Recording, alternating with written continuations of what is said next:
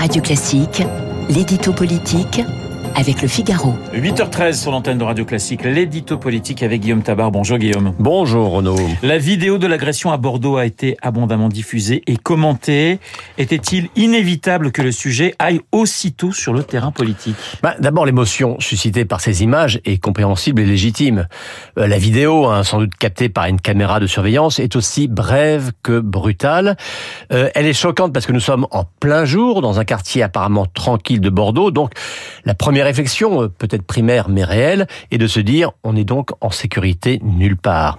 Et la vidéo est choquante surtout parce que ce sont une grand-mère et sa petite fille qui se font attaquer, euh, c'est-à-dire deux âges synonymes d'innocence et de faiblesse physique.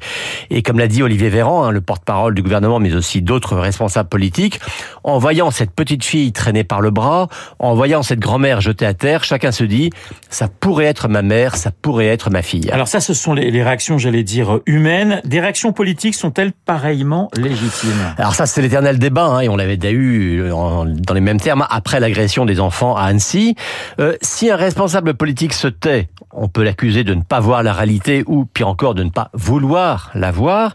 Et s'il parle, s'il dénonce l'échec ou l'absence de certaines réponses, eh bien, on va l'accuser d'instrumentalisation ou de récupération. Bon, la vérité, hein, c'est qu'il y a une ligne de crête à trouver. Euh, le rôle d'un responsable politique n'est pas de s'en tenir à de l'émotion ou à de la compassion, ou à de la compassion, mais bien de tirer des leçons pour justement éviter que des faits inacceptables se reproduisent.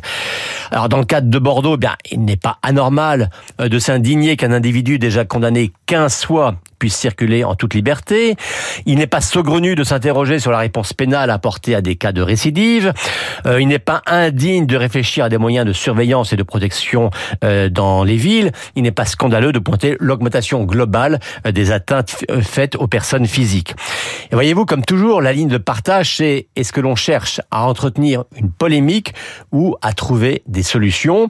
Car qu'on le veuille ou non, hein, la question de l'insécurité ne disparaîtra ni des préoccupations des Français, ni des campagnes électorales. Alors à Bordeaux, la famille et le maire ont demandé à ce qu'il n'y ait pas d'instrumentalisation de cette agression.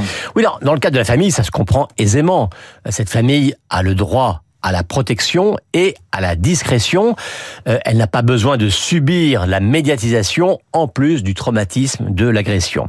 Bon, dans le cas du maire, du maire c'est quand même différent. Bon, on le sait, hein, c'est l'écologiste Pierre Urmic qui est maire de Bordeaux.